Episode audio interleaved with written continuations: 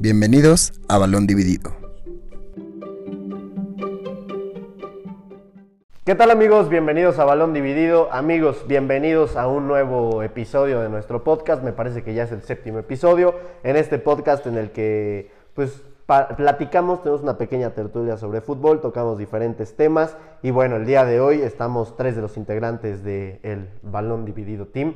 En esta ocasión me encuentro con mi queridísimo Terno. ¿Cómo estamos, güey? Muy bien, muy bien. Feliz de estar otro sábado más en este podcast. Correcto. Nada más vienes los sábados, ¿no? De- eh, pues, no, bueno, ahí Se queda dormido este güey. tenemos que trabajar, ¿no? Claramente, la Sí, universidad, ¿no? la Los estudios son primero. también. Sí, eh, sí, la verdad que. Sí, bueno, las cosas son así. La- las cosas son así, amigo. Al otro día encontré eh, la frase, güey. Eh, lo, subió, lo subió en un video apenas. eh, En la los- calificación del Barça PSG. güey. es correcto, es correcto, ahí lo dice. Y precisamente ya habló. ¿Cómo estás, Marat? Muy bien, amigo. Feliz igual, ¿no? De estar otro sabadito en este bello programa familiar, güey. Pues de familia tiene muy poquito, güey, porque bueno, el otro día Lalo hizo un comentario medio 3X, güey, que si... Nuevamente, güey. No, fue Lalo, güey, que algo dijo de... Que necesitaba un jugador con güey. experiencia que te la meta, güey. Así dijo, No, güey. pero yo no lo dije en ese sentido. Lalo fue el que dijo, ah, cabrón.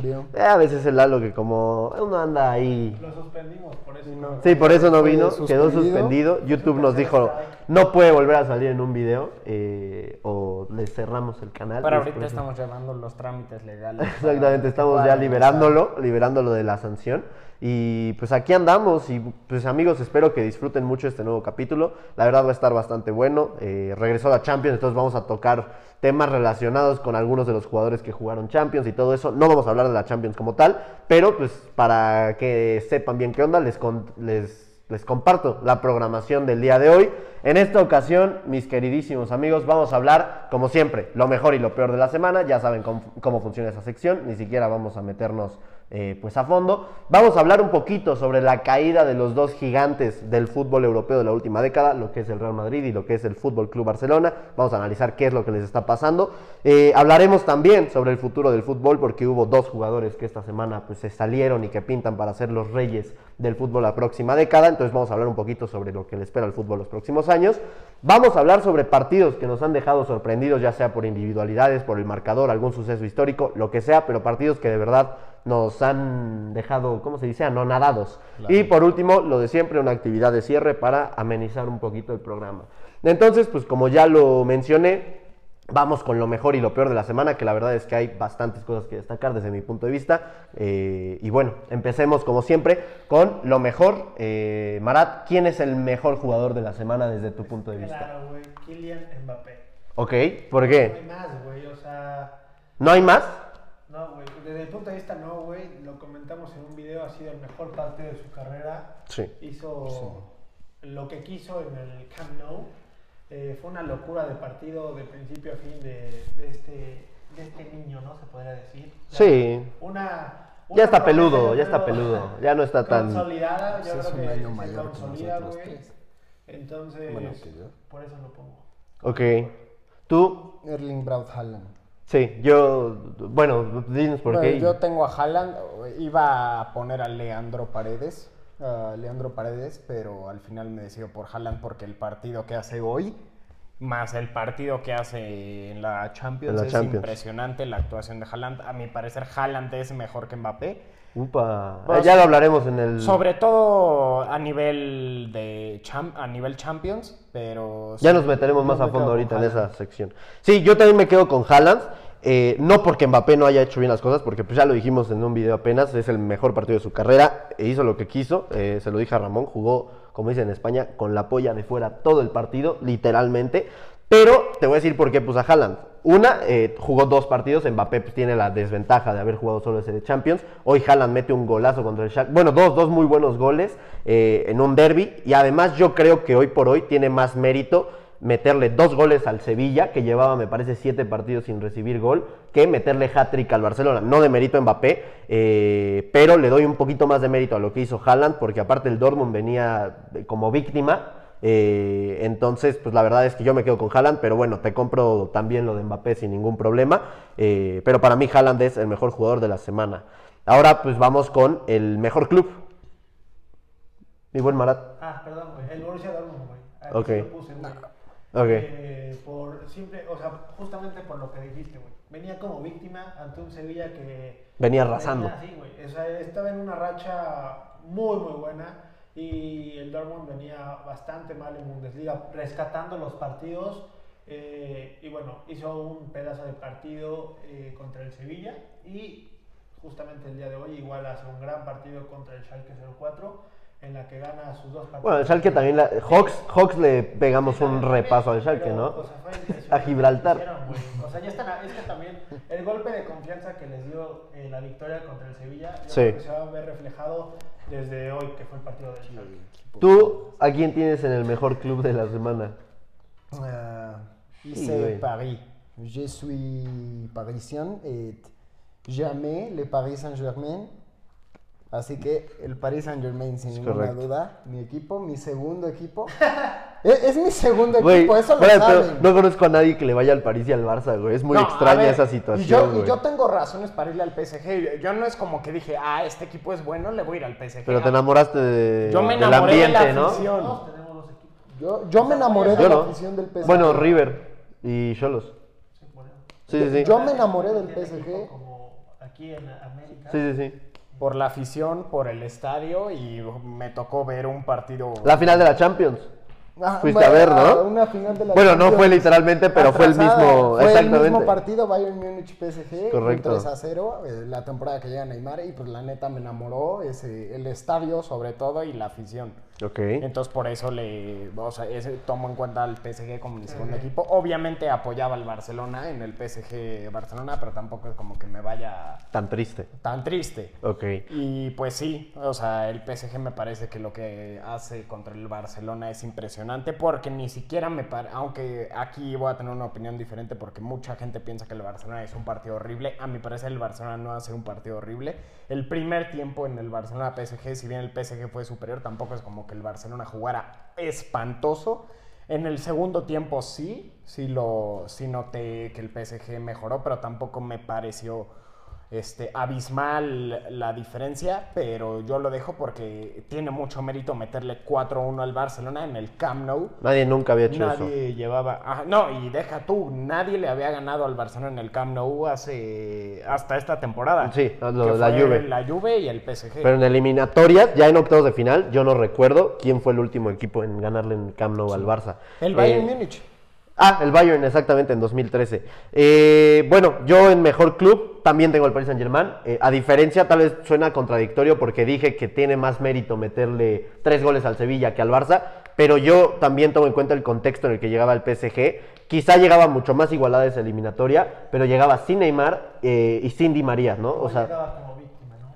Sí, pero quizá un poquito menor que, que el Dortmund. Pero aún así el, el repaso que le dio el Paris Saint Germain, porque al final de cuentas fue eso, se comió al Barça en medio campo, se comió al Barça eh, pues, en ataque, hizo parecer, eh, el, bueno, ahí es más eh, mérito del Barça, hizo parecer a Kurzawa como Roberto Carlos. Pero es que el Paris Saint Germain, te habla de que todo el equipo del Paris Saint Germain jugó a un nivel altísimo y yo creo que sí es justo eh, el mejor equipo de la semana. Mi otra opción era el Dortmund precisamente, pero pues yo me quedo con el Paris Saint Germain. Vamos ahora con el peor jugador de la semana, Dembélé.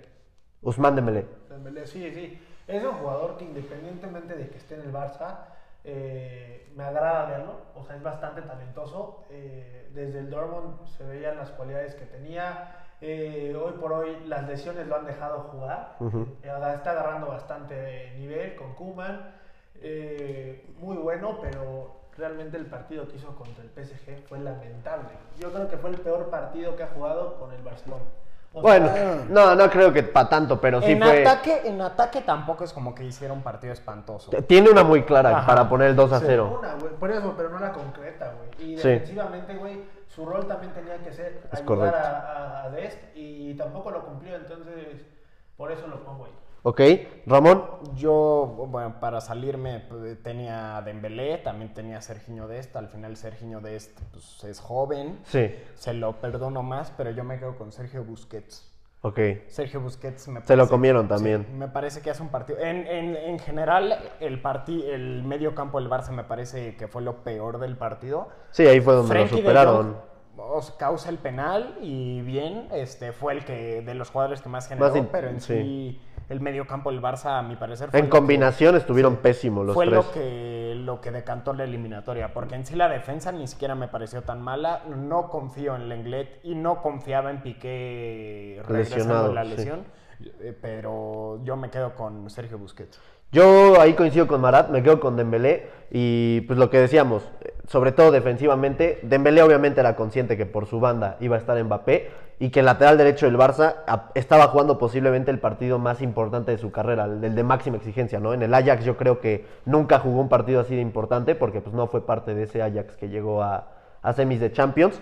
Pero era obvio que iba a sufrir mucho Serginho Dest contra Mbappé. No, bueno, y hubo muy poca solidaridad por parte de Dembélé. Llegaba tarde a las ayudas. Y muchas veces cuando Mbappé ya lo ganaba en velocidad, Dembélé dejaba de correr. Incluso Griezmann, recuerdo varias veces, tuvo que cruzar todo el campo a marcar a Mbappé. jugó muy bien el partido de Champions. O sea, No, no. de ataque fue el mejor. De Dembélé, Messi y Griezmann, el mejor fue Griezmann. Mm, Griezmann tuvo para poner el 2 a- en la jugada que se va por el lado, el tiro de Griezmann. Es un jugadón de Griezmann. Y, y el Pues, tiempo que campo entró abierto. Trincao Trincao también lo hizo muy bien. Lo hizo muy bien el, el está agarrando confianza. Yo no entiendo Sí. por qué jugó Dembélé. Para mí tuvo que haber jugado Trincao. Yo, yo no confío en Dembélé. Yo, es que es precisamente Dembélé eso. debió haber ido- Yo creo que juega Dembélé porque Kuman tenía planeado que Dembélé apoyara en las ayudas, porque Trincao no te va a hacer eso, por la velocidad de Dembélé y Trincao, Dembélé es mucho más. Y la experiencia y tal, yo creo que por eso apuesta Dembélé y es precisamente por eso que considero que hace un partido te- verdaderamente malo, porque siendo consciente de que tu función en este partido iba a ser muy defensiva también, por lo mismo de que enfrente tenías a Mbappé, eh, Dembélé la verdad me deja muy mal sabor de boca para este partido y creo que gran parte de la culpa de de lo que sucedió en jugadas muy puntuales eh, es, es por el mal partido de Dembélé. Y eh, bueno, para finalizar esta sección vamos con el peor club de la semana. Yo tengo a dos, que es el Sevilla y el Barcelona. O sea, más que nada porque comparten, ¿no? Como el mismo papel. Creo que ambos eran un poquito más favoritos eh, en, sus partidos. Eh, llegaban como favoritos ambos. Los, por ejemplo, en el caso del Sevilla, el Dortmund venía mal, mal, mal. Yo pensé que iban a ganar eh, por una diferencia. Pero el Sevilla gana el domingo también. Hay Es que tomar en cuenta ah, eso. tomamos en cuenta el domingo. Sí, Claro. de domingo a Es que sa- sábado. es que sabes Bueno, que pero es que también, o sea, es una cita importante la Champions. nos Y- dejamos llevar, o sea, tomando con lo que dices del Sevilla, yo creo que nos dejamos llevar mucho con los resultados de las ligas. Y a mi parecer, de- después de ver esta jornada, yo creo que hay que separarlos completamente el rendimiento de la liga al rendimiento de la Champions. Porque el Borussia Dortmund en liga estaba haciendo de... De- pésimo, sí, Pésimo. Y el Sevilla estaba haciendo gran equipo, o sea... tampoco- El mejor del mes Ajá. posiblemente de lo que llevábamos de Y febrero. llegan y pues, no, no ganan. Regalaron el partido. Es que yo eso creo sí. que en Champions eso, tiene güey. mucho que ver las individualidades. Es correcto. O sea, la, la- verdad, porque si hablábamos de nivel de juego, el Barça venía jugando 10 mil veces mejor que el Paris Saint Germain. En la, en la Ligue 1, el Paris Saint Germain estaba... pues, Sacaron los resultados apenas, Sí. ¿eh? Justo, justo por eso los pongo, güey, porque ves, ve como, o sea, tú mismo lo dijiste, ve cómo venía el Dortmund y ve cómo venía el PSG, güey. Entonces, ambos equipos se equivocaron, güey, en el planteamiento o en algunas jugadas puntuales, etcétera. Al final de cuentas se equivocaron eh, y yo por eso los, los pongo ahí.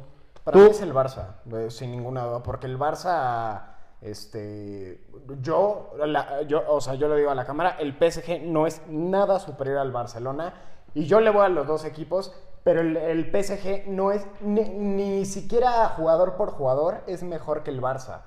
A lo mejor en ataque se podría decir que es mejor, pero ning- de ninguna manera te pueden hacer un partido así. Yo creo, a mí lo que me da mucho coraje es que el Barça ya no pierde ni siquiera por jugar mal, ya Mentalidad. pierde por lo que ha pasado los años anteriores. No se pueden sacar eso a la cabeza y Les ha costado. de eso, o sea, me preocupa porque a ver si no es una maldición que le queda al Barça Por muchos años. Por muchos años. Entonces, es, es más que nada por eso que yo pongo al Barça. Ok, yo me quedo con el Atlético de Madrid. El Atlético de Madrid al inicio de la semana tenía la oportunidad para llegar al partido de Champions contra el Chelsea a 13 puntos del segundo lugar de liga, ya fuera Real Madrid o Barcelona. Y a día de hoy están a 3 puntos, con un partido menos nada más, pero son 3 puntos por un empate y una derrota contra el Levante. Jugaron dos veces esta semana. Están a seis. A 6 del Barça, a 3 del Real Madrid, el Real Madrid con un partido más. que ambos. O sea, que el Según, que- no, según yo están a 9 del Barça y a 6 Ah, ah, del sí, Madrid. es correcto. Están a 6 del Madrid. eh, Sí, tres ya sí, y en 9 del Barça, suponiendo que el Barça ganara el día de mañana. Pero es que lo del Atlético de Madrid eh, contra un rival como Levante, que lo está haciendo muy bien, viene jugando muy bien este 2021, pero eh, creo que era fundamental llegar con mucha ventaja para poder centrarse en la eliminatoria de Champions y tener cierta relajación en liga. Ahora llegan muy presionados a la Champions y van a tener que tener la cabeza No también va a en la ganar liga. nada el Atlético de Madrid esta temporada. Entonces, pues yo me quedo con el Atlético de Madrid, también tomando en cuenta por los rivales y porque vi los dos partidos y la verdad es que mucha uh, dificultad para generar peligro. Entonces, pues eso fue lo mejor y lo peor de la semana de, de, pues, este episodio, ya lo saben, la próxima semana lo mismo.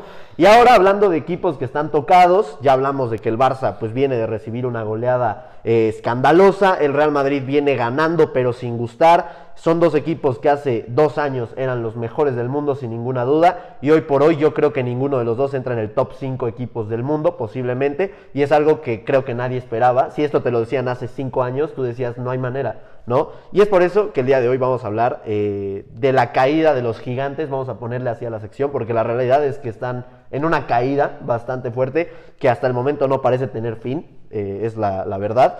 Y vamos a analizar un poquito el porqué de cada uno de los equipos, cómo pueden salir de esta. eh, y yo pregunto, ¿qué es lo que le ha pasado al Barcelona y al Real Madrid estos últimos dos, tres años? Hablando primero eh, del Real Madrid, por ejemplo, lo que pasó fue salida de Cristiano Ronaldo. Yo creo que fue el mayor impacto.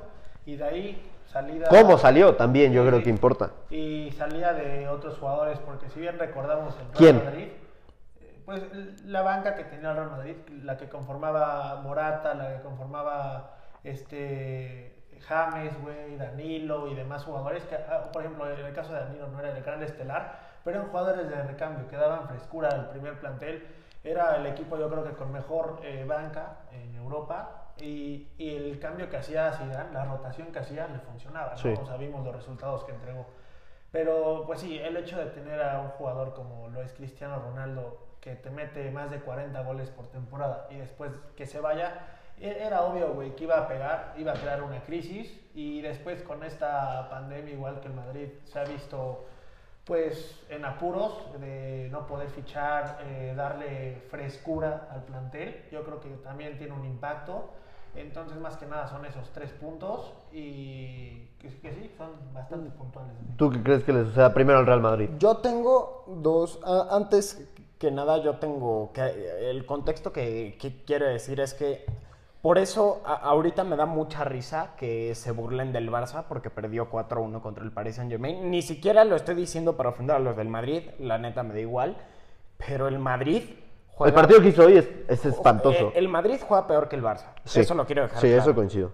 Y luego en Champions, si un madridista en serio cree que el Madrid puede ganar la Champions, que lo comente. Porque neta, a mí me parece ridículo. Yo creo que eso. la gente, tanto culés como, como madridistas, si llegamos a decir que ganamos la- que, que vamos a ganar la Champions, es más que nada como por. eh, Por costumbre. no, ni siquiera por costumbre, es como por sacar el pecho, como creer en tu equipo, es lo que te dice el corazón. Pero la cabeza, tanto de madridistas y culés, eh, yo creo que somos conscientes de que no nos da para competirle a un Manchester City, a un eh, Bayern Múnich, incluso por ahí un Borussia Dortmund nos podría pintar la cara. El Paris Saint Germain se la pintó al cara, al Barça, y yo no descartaría que el Atalanta lo haga con el Real Madrid. Yo tengo dos, o sea, yo siento que el Madrid y el Barça están en esta situación por diferentes sí, circunstancias. son muy distintas. Hablando ahorita primero del Real Madrid, es que ah, ya me vi que me van a tirar hate y todo, pero el ataque, el, eh, la línea de este, ofensiva del Real Madrid no es de clase mundial. No es de élite. Y me van a, y me van a, per- a No, no. perdonar, pero para mí Benzema, el mejor momento de Benzema no le da para cargarse un equipo al hombro o para ganar una Champions. Benzema es, es un buen jugador. A mí es, podrán decir que es de los mejores del mundo. Pero Benzema no es ahí, no tiene lo que tiene, no tiene esa grandeza que tiene Hazard, que tiene Neymar, Personalidad. que tiene Cristiano, que tiene Messi, que tienen jugadores que te pueden ganar una Champions. Sí. Y es, es lo que, a mi parecer, lo que le ha hecho falta al Madrid. Desde que se fue Cristiano, yo la verdad al Madrid le perdí por completo el miedo, por lo menos en Europa. Yo sabía que no iba, que ya no iba Pues creo que no han clasificado de octavos, ¿verdad? Es que A Benzema yo siempre... Ninguno de los dos años. A Benzema yo lo he visto siempre como un jugador complemento. Benzema, el Madrid va, digamos que ahorita de calificación le pondría un 6, es un ejemplo. Ok. Con Cristiano, ese 6, solo por tener a un jugador Sube con el nivel, punto y medio fácil. O- sí, bueno, hasta más. O sea, porque cambia por completo. Benzema mejora con Cristiano. El equipo completo mejora con Cristiano. A lo mejor individualmente no mejora Benzema. sí, se ven más aislados a tener que jugar a lo que quiere con Cristiano Es lo que Ronaldo. decía, güey, O sea, alguien que te mete 40 goles, güey, obviamente esconde el hecho de que Benzema no llegue a meter gol en un partido, que Asensio no vaya a brillar en un partido, güey. O sea, obviamente iba a afectar. El Sí. Madrid, a mi parecer, ahorita, de los cinco, no tiene ni un jugador en los cinco mejores del mundo. A mi parecer. No, no, y, y yo creo que tanto Madrid y Barça, si algo coincido, uh, uh, ajá, para mí coinciden en que ninguno de los dos equipos en los últimos dos años ha tenido una buena planeación. Yo creo que no hay proyecto deportivo ni en Madrid ni en Barça, porque ahorita con todo lo que está sucediendo al Barça, yo he visto en varios videos en los que hemos hablado del Barça que la gente pone, aquí es donde el Barça quisiera tener un Florentino. Para mí Florentino en los últimos dos años, proyecto deportivo, no ha creado absolutamente nada. Eh, y muchas veces algo que sí tiene mucho más Florentino que los últimos presidentes del Barça es personalidad de... se lo hizo a Cristiano. No te voy a dar lo que quiero porque no quiero dártelo, ¿no? Eso sí es de admirarse muchas veces, dependiendo el caso. Pero yo creo que ni Barça ni Madrid eh, tienen proyecto deportivo y eso ha pesado. Sale Cristiano Ronaldo y en qué se gastaron todo ese dinero en traer un portero cuando tú ya tenías a Keylor Navas. Yo creo que ahorita pues ha dado resultados Sí, Courtois, pero esa primera temporada Courtois Con fue Keylor pésimo. hubieran, yo a mi, bueno, a lo mejor la liga pasada se hubiera significado algo más. Sí, es que, o sea, fue- fue un No, no, claro, pero es utópico eso. Pero yo creo que en ese momento eh, yo me habría ahorrado ese dinero. No compraba Courtois, que, que fueron sesenta y tantos millones. eh, y, ahorras para un delantero top. Traer a Hazard quizá esa misma temporada, que era de lo que se hablaba mucho. eh, y al final trajeron a Andriy Lunin. Trajeron a Courtois. eh, llegó Vinicius. eh, ficharon a Rodrigo desde ese año, pero Rodrigo llegó hasta el año siguiente. Me parece que esos fueron los fichajes que hicieron. Se gastaron más de 100 millones de euros esa temporada con el dinero que recibieron de Cristiano Ronaldo en lugar de ir a buscar un Es delantero que, o un jugador. El, el- el Madrid, porque mucha gente habla del Barça que ficha mal. Sí, el Barça probablemente Europa ha sido el equipo que peor ha fichado, pero desde la salida de Cristiano el Madrid ha fichado igual o peor. Sí. Que me disculpen, me disculpan, el fichaje de Luka Jovic Eh, a es- eso iba. es una vergüenza. Si tú ves la cantidad de dinero que se gastan en el verano de 2019, Jovic, Mendy, bueno, es, es buen dinero. Bueno, más bien, las dos temporadas en conjunto, Vinicius, Jovic, eh, Rodrigo y tal, es un dinero que hasta a día de hoy creo que no vale la pena gastar. Porque a mi parecer se, se burlan mucho de Griezmann y, y de Frenkie de Jong, por ejemplo. Pero para mí, Griezmann y Frenkie de Jong han sido mucho mejores fichajes que Jovic, que Hazard, que Vinicius. O sea, Sí, claro, yo creo que... No, bueno, no sigue, sigue, sigue. No, no, dale, dale. No, o sea, es que también hay, hay fichajes que no siempre te van a rendir, ¿no? O sea, No, por eso, claro, a eso es a lo que voy. Yo creo que tanto Barça y Madrid, Sí, sí. exacto, porque por ejemplo, eh, del Madrid ha rendido Mendy, hoy por hoy Courtois ya pagó su fichaje, pero la primera temporada de Courtois fue lamentable, hoy por hoy ya la pagó. Valverde, El caso de Fede Valverde, eh, Ro- Rodrigo que también pues va jugando bien. Y en el caso del Barça, Frenkie de Jong, que de poquito empieza a hacer valer lo que pagaron por él. Griezmann, que ha tenido, sobre todo este 2021, posiblemente el mejor momento desde que llegó al Barcelona. Eh, Dembélé, que esta temporada ha rendido un poquito más, pero todavía sigue siendo irregular. Hay jugadores que se pueden salvar hasta cierto punto. Pero es que si te vas a hacer un balance general, eh, tanto Madrid y Barça, los últimos tres años han dado lástima en cuanto a cómo se mueven en el pero ve, mercado.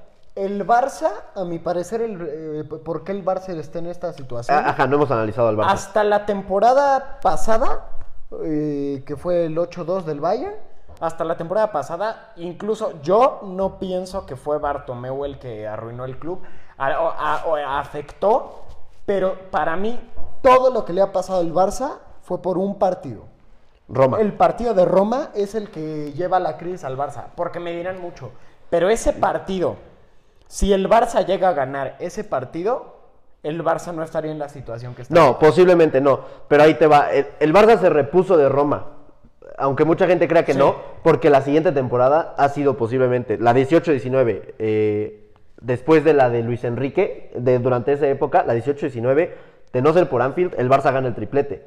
Estamos de acuerdo. Sí, sí, sí. La cosa es que yo no creo que Roma haya tenido tanto impacto durante toda la temporada, sino hasta que llega Anfield. Porque llegas a Anfield, vas 1-0 al medio tiempo y ahí es donde entran otra vez los fantasmas de nos van a remontar, nos van a remontar, el estadio está encima, tal, tal y tal.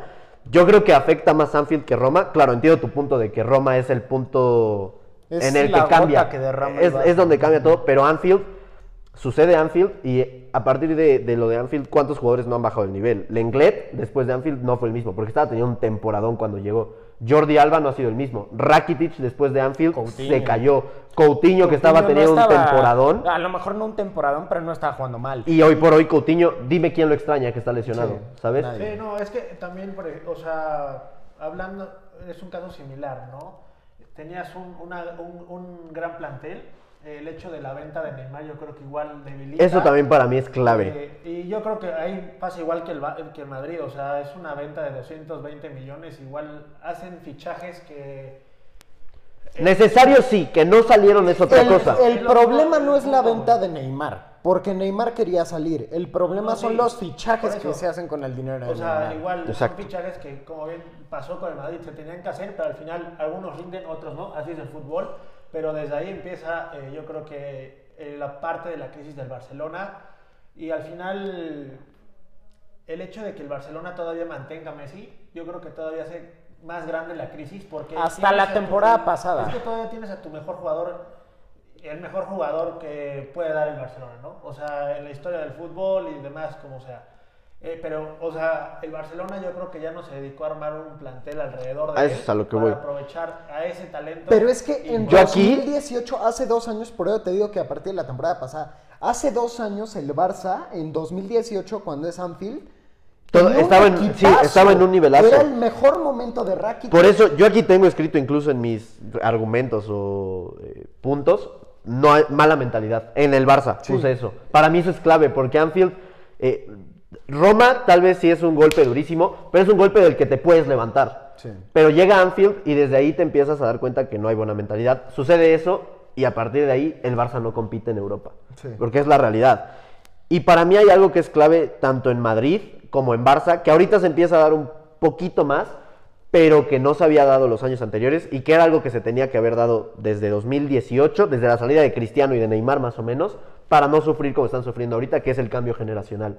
Ninguno de los dos equipos planificó bien el cambio generacional y lo estamos viendo. El Barça, eh, hoy, ¿cuántos jugadores superan los 30 años? ¿Y cómo les está costando? Eh, bueno, el Barça está teniendo bastante bien Bueno, la ahorita, cantera. a día de hoy, el Barça no tiene jugadores de más de 30 años fuera de Piqué y Messi. Pjanic, Y Busquets. Alba. por- bueno, se deshizo de Vidal, Luis Suárez y Rakitic, que eran los otros tres. Eh, y el Barça, esta temporada, pues empiezan los Araujo. Eh, es decir, quizá el cambio generacional ya está llegando, pero no llega en el momento que tenía que haber llegado. Para, te podías evitar muchas cosas. El Madrid todavía no sufre eso, pero tiene que tener cuidado, porque ya Ramos, pues parece que se va. Eh, tus tres mediocampistas, Kroos y Modric, superan los 30 años. Casemiro me parece que ya los tiene, ¿no? Que ya llegó a 30 años o tiene 29, una cosa así. Benzema ya supera los 30 años. Tienes jugadores jóvenes como Rodrigo y Vinicius, pero todavía no les estás dando ese protagonismo que necesitan para que en el momento que llegue su hora eh, puedan destacar y no sufrir, ¿me explico? Sí. Yo creo que eso ha sido clave tanto en Madrid y Barça también. O sea, también, y, también yo creo que hoy por hoy están haciendo un poco mejor las cosas, porque en el caso del Madrid... Les llegó un putazo de realidad a los dos. tiene jugadores que por lo menos, o sea, ya están No, prestados es que, en, varios clubes. a mi parecer- jóvenes, ya están jugando. Entonces, A Sí. mi parecer, al Madrid le hace falta ataque. Porque se. la- Sí, la neta- acá, no hay goleador. Porque, no, no, o sea. Les me- cuesta un mundo. Es que- Benzema, no sé cu- cuál el mejor tridente del Madrid actualmente, digamos que en su mejor Hazard en su mejor momento en el Madrid, que llegara a ser Hazard, Benzema y Yo pondría a y Rodrigo.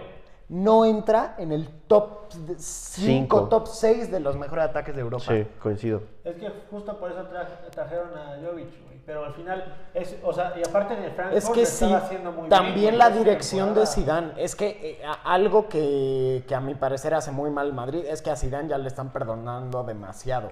Ya le, eh, está bien, les dio tres Champions, Pero bueno, yo soy fiel creyente de la flor de Sidán, pero me disculpan, Sidán que Esta la- temporada no está. no, No, está entrenando horrible. Y la, y la falta de respeto que le tiene a jugadores que a mi parecer deberían tener mucho más minutos, como Isco, el mismo Jovic.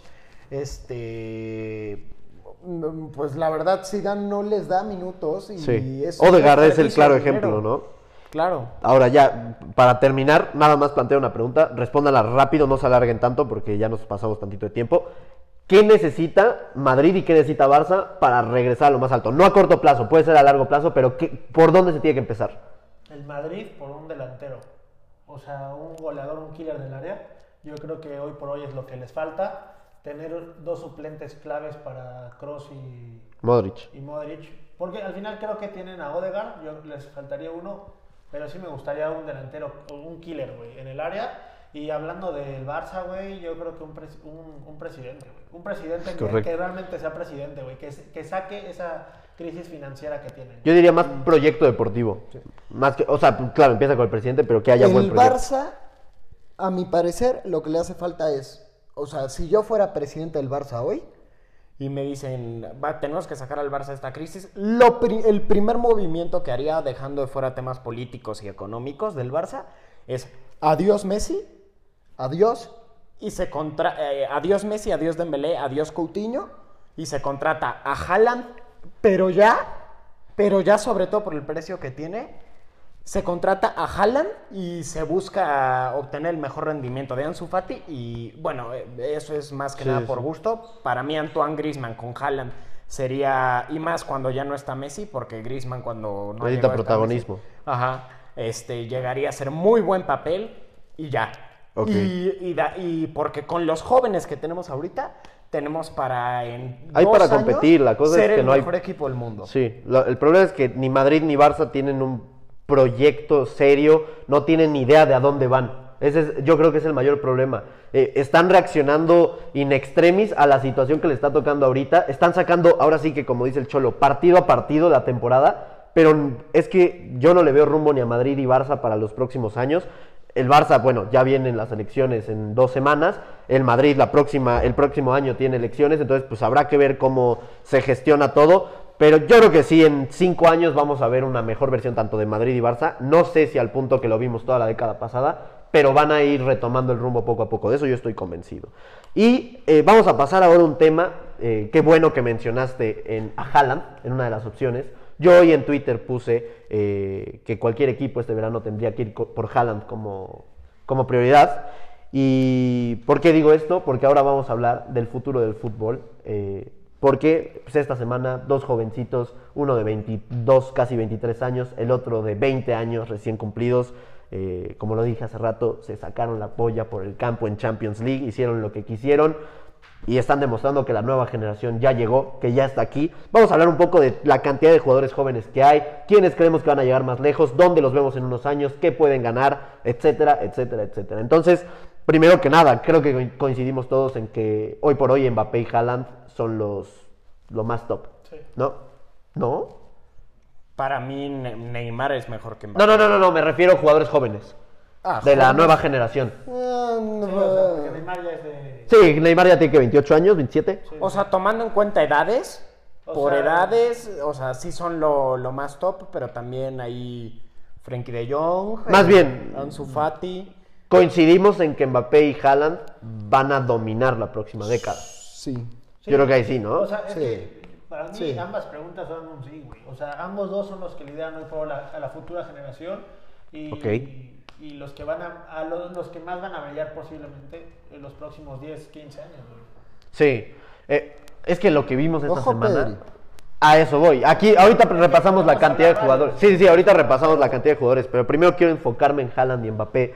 Eh, lo que hicieron esta semana no es normal, güey. O sea, es que es impresionante que dos jugadores No, que- que Neymar- sin experiencia a esa edad. eh, ah, bueno, Mbappé con un poquito más de Es que recorrido. no es normal, Mbappé en su vida había hecho un partido tan Es bueno. correcto. En el Camp Nou nadie había hecho un partido Para así. mí güey. Mbappé, o sea, sí es el joven más, este, eh, a lo mejor el que más expectativas tiene, pero Mbappé está sobrevalorado. A mi parecer, a día de hoy Mbappé está ¿En sobrevalorado. qué sentido? En- en la, a- a día- la gente ahorita ya lo toma como de los mejores del Sí, mundo. ahí sí no Y- y coincido eso con ellos. no, o sea, Mbappé, Haaland a mi parecer es mucho mejor que Mbappé en Champions. Yo le voy al Paris Saint Germain. En el 90% de los partidos que he visto jugar Mbappé es eh, no hace nada. O sea, no, o bueno, no, no es que no haga nada, pero no hace actuaciones de nivel mundial. Te mete sus golecitos y sí, pero he visto actuaciones de jugadores que no toman como los mejores del mundo, 10 mil mejores que las de Mbappé. La Champions pasada de Mbappé es... Es lamentable. Es ne- es muy lamentable. mala, es muy mala. O Pero sea... se quita la pasada y te había hecho buenas actuaciones. La, antepa- La antepasada también es muy mala. En Mónaco fue igual. En Mónaco. eh, fue la única que tuvo buena. Fue la única que, que tuvo... Es lo que mencionábamos el otro día en el video, que Mbappé Las necesitaba dos una noche Champions así. que ha tenido con el PSG han La sido malas. güey, o sea, Por eso, pero no sabemos si a partir de esta, yo creo que sí, pero a partir del partido contra el Barça, Mbappé pueda tomar ese rol protagonista que necesita cuando no está Neymar, eh, porque me queda claro que cuando está Neymar el protagonista es él, pero eh, no lo sabemos. En una de esas, el próximo partido puede haber una remontada histórica del Barça, no lo sabemos, o en caso de que pase el PSG, se topan al Bayern en el sorteo de la siguiente ronda y no hace algo destacado, y ahí es donde puede entrar la presión otra vez sobre Mbappé de... La eliminación del Manchester United al PSG en cuartos. Ah, sí. Mbappé en ni un solo partido crucial del PSG hasta el del Barça había sido importante. Sí, sí, sí. Contra el United, Di El de ida tuvo Di, Mar- Di María, Di María y Mbappé, sí, sí, sí. Oye, Neymar todas las eliminatorias pasadas. Eh, Mbappé no ha tenido de, este, tampoco actuaciones tan destacadas. Hasta hoy, hasta el- hasta el partido del Barça. del Barça. Pero ambos son las máximas figuras. No, no, claro. eso ya lo- Para ti, hoy por hoy, ¿quién es mejor? Hoy por hoy. Fue muy complicado, güey. Haaland, es que No, no, para ti, ¿quién es mejor hoy? No, ¿quién va a llegar más lejos? Hoy por hoy. Haaland. Para ti, ¿quién? Yo, hoy por hoy, para mí, Mbappé. Eh, Se me hace un jugador más completo y tal, pero ya lo dije hace rato, va a llegar más lejos Haaland, desde mi punto de vista. Posiblemente igual puedo coincidir contigo porque ya tiene un poco más de experiencia. Mbappé es un jugador que ya se ha desarrollado un poco más, pero ambos, es que la verdad yo creo que el cielo es el límite a ambos, güey. O sea, siento que ambos tienen Sí. mucho por delante. También hay que recordar, güey. O sea, cuando Mbappé tenía la edad de Haaland era cuando estaba en el Mónaco. Exacto. Igual se hablaba lo mismo. No, no, lo que hizo en el Mundial, por ejemplo. En el Mundial igual hizo un, un papelazo, güey. O sea, ¿a qué edad? Sí, sí, 19 sí. años para 19. ganar un Eh, mundial, eh, güey. Mbappé tuvo la suerte de nacer francés y que le tocara ir a ese mundial y todo. Yo creo que ese mundial se hubiera ganado igual sin Mbappé. Ta- tampoco, ah, bueno, Fue es- es clave, fue sí, sí, sí, sí. eh, en el partido contra Argentina. Porque hubo partidos en los que fue clave y otros en los Pero que quizás también no yo creo que Argentina le hubiera ganado Francia. O sea, Sí, sin Mbappé sin posiblemente Mbappé. sí. Mbappé es el que, ¿cómo se dice? Eh, desatasca el Eh, partido. ajá, es el que hace el mejor partido, pero yo creo que de todas maneras se pudo haber ganado sin Mbappé. Es posible. Está bien, Mbappé en ese mundial, yo lo dije incluso cuando terminó el mundial, yo estaba diciendo que Mbappé era el mejor del mundo, no sé qué. Pero yo que le voy al PSG, he visto los demás partidos y Mbappé a mi parecer, sí, es muy bueno, tiene un talento que impresiona, pero ah, este, no tiene la grandeza que tiene Haaland. Haaland pasó de un Ah, equipo. es que eh, en eso sí yo veo, o sea, no todavía no lo veo reflejado, pero es que yo a Haaland ya le veo un carácter impresionante. Yo a Haaland o sea, dime un jugador que llegue con Lewandowski y le haga así de pinche hijo, güey, Sí. o que se le ponga al tiro a cabrones, experiment. O sea, yo creo que el carácter, a mí el carácter de Haaland me fascina. Eh, yo creo que hoy por hoy Haaland se ha convertido en uno de mis jugadores Güey, favoritos. Es que yo te Pero- digo en serio, yo no, no, nunca en mi vida, nunca, nunca en mi vida, ni siquiera este, Messi y Cristiano me impresionaron tanto como Haaland ahorita. Es que está siendo impresionante. Lo que hace Haaland es impresionante. Haaland es el único jugador que, que he visto que yo podría apostar mi dinero a que va a meter gol en un partido. Es al jugador al que más posibilidades le veo de meter Ve, gol en un ahí partido. va Está- otra. Es impresionante lo de. De Mbappé hemos hablado muy bien siempre. Eh, No, no se puede hablar mal de Mbappé porque no ha hecho nada para que se hable mal, no te ha dado motivos. Pero es que nosotros tres somos conscientes de que cada vez que hablamos del Borussia Dortmund, siempre hacemos el mismo comentario de ya no es este si va a meter gol, Sino cuántos y en qué momento, ¿sabes? Eso te habla de lo, del impacto que ha tenido Haaland eh, desde que tenía 18 años que estaba en el Salzburgo, hoy ya con 20 años siendo un tipo mucho más maduro, eh, que ha hecho no solo en clubes, a la selección noruega la ha vuelto competitiva, ¿eh? Es que es impresionante eso, una selección que no figuraba desde los noventas y hoy por hoy Noruega, eh, bueno, se quedó fuera de la Eurocopa por un penal, pero que posiblemente la vayamos a ver en Qatar 2022, ya viendo los grupos en el que está, está muy accesible. Es que Haaland es mucho más determinante. Haaland, a mi parecer, Haaland sí te puede ganar un partido con él. O sea, si se enfrentaran dos equipos iguales, con la única diferencia en que en uno juega Mbappé y en otro juega Haaland, gana el de Haaland. O sea, si a ti te preguntaran a quién quieres para tu equipo, Haaland, Haaland. tú, A mí cualquiera de los dos me gustaría, güey. pero si tuvieras no, que bueno. quedarte con uno... No, obviamente... dicen o sea, cualquiera- Es que el que me dieran, güey, yo soy feliz, güey. Pero si tú fueras el que tiene que escoger, recursos, güey. o sea, ¿te quedas con Haaland? Posiblemente, güey. Es que ambos me encantan. O sea, yo quería de- dejar este punto claro que ambos me encantan. Sí. Ambos tienen muchísimas facultades, güey. Creo que son esos jugadores que te pueden. Yo sí siento que ambos te cambian los partidos. Eh, ambos tienen un futuro. Para mí, güey, a ambos les falta un reto más. O sea, que es dar el paso, Dar el a un paso. a un equipo élite, güey. Sí. Un equipo que sea No, competitivo. a ver, Porque, güey, es- se es- pueden decir que el PSG Liga, no liga. es Yo me atrevo a decir liga, Ajá. más que nada, porque PSG es Porque un el equipo PSG de es- élite. Es un equipo de La cosa es que no compite a alto nivel en su liga. Un equipo en el que compitas Constantemente. semana. Sí, sí, sí. Ambos- hoy por hoy necesitan ese nuevo reto, güey.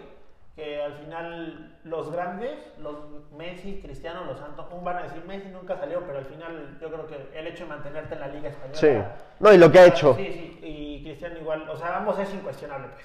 Entonces yo creo que necesitan tomar esos retos que tomaron los que hoy por hoy los consideramos los mejores de la historia. Yo, sé- o sea, yo estoy seguro que ellos van a ser el nuevo Cristiano, el nuevo Messi. Ellos dos Va a ser la nueva rivalidad. disputando los balones de oro. Por ahí Ah, Ansu ahora, Fati, sí, ahora vamos a nombrar algunos de los otros nombres.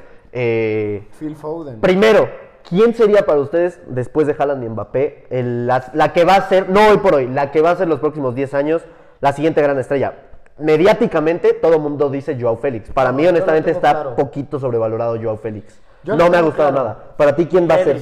Pedri. Y más que Ansu Fati. Y a, a Pedri es, al- es el único joven que, fuera de Haaland y Mbappé, que en verdad ya lo veo como... ¿Una realidad? Sí, o sea, lo que hizo Pedri en el primer año llegar al Barça, Lo- literal él se, ca- es que se carga al equipo. Lo de Pedri en Las Palmas era el mejor jugador de la segunda división de España con 16 años, pero con diferencia.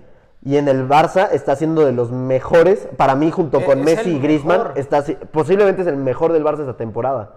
Entonces te habla de que hay mucha Es madurez. que hay muchos, güey. O sea, ¿Tú, ¿Tú quién sería? Mira, la verdad yo no descartaría a Pedri, igual por lo que muestra, güey.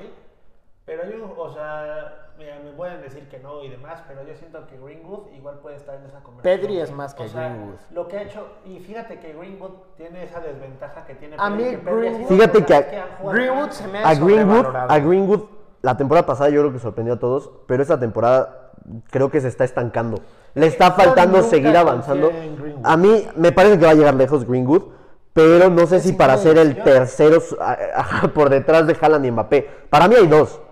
Espera, es que no dije mi otro. Ah. Eh, tenía Phil Foden igual. Phil Correcto. Foden, sí. Ese es uno de los que tengo. Para mí Phil Foden va a estar por detrás de ellos o eh, Rodrigo. Para, tengo mucha fe. A mí Rodrigo me ¿Cómo se fascina. De todas las promesas. Ansu, mira, te diría Ansu, antes de ellos te diría Ansu, pero la lesión de Ansu la verdad me deja Ajá. poco esperanzado. Sí. Fue una lesión muy grave y ¿Sabes creo que... ventaja, güey? Que el hecho de que sea joven, güey. Sí, te regeneras más no fácil. tanto, pero sí, es cierto, güey. Es una lesión muy fuerte. Si quitamos la lesión, yo creo que Ansu, sin ninguna duda. Sí, igual no había pensado en Rodrigo, güey. De todos los que hemos mencionado, al que menos futuro le veo es a Rodrigo. Ok. Ahora, Y Joao Félix. vamos con otros de otras posiciones. Camavinga igual me gusta. eh. Tenemos a Camavinga. ¿Creen que llegue, vaya a ser el mejor mediocampista? No, el mejor mediocampista no. Bueno, pe- va a estar Pedri y Phil Foden seguramente ahí. Y Frenkie de Jong. Frankie de Jong también. Porque, pues. eh, o sea, Ve- ves que ya Frankie ya tiene grande, 24 años Pero casi. van a coincidir. Sí, sea, exacto. ¿sabes? Pero Camavinga, a mí Camavinga no me gusta, honestamente. Se me hace muy buen jugador, pero A no es el sí estilo gusta, que me guste. Hasta que no lo O sea, un no grande. siento que va a llegar a ser como el, el máximo referente de su equipo, pero sí va a estar en la conversación de los mejores mediocampistas. Ok. Ronald Araujo, Sí.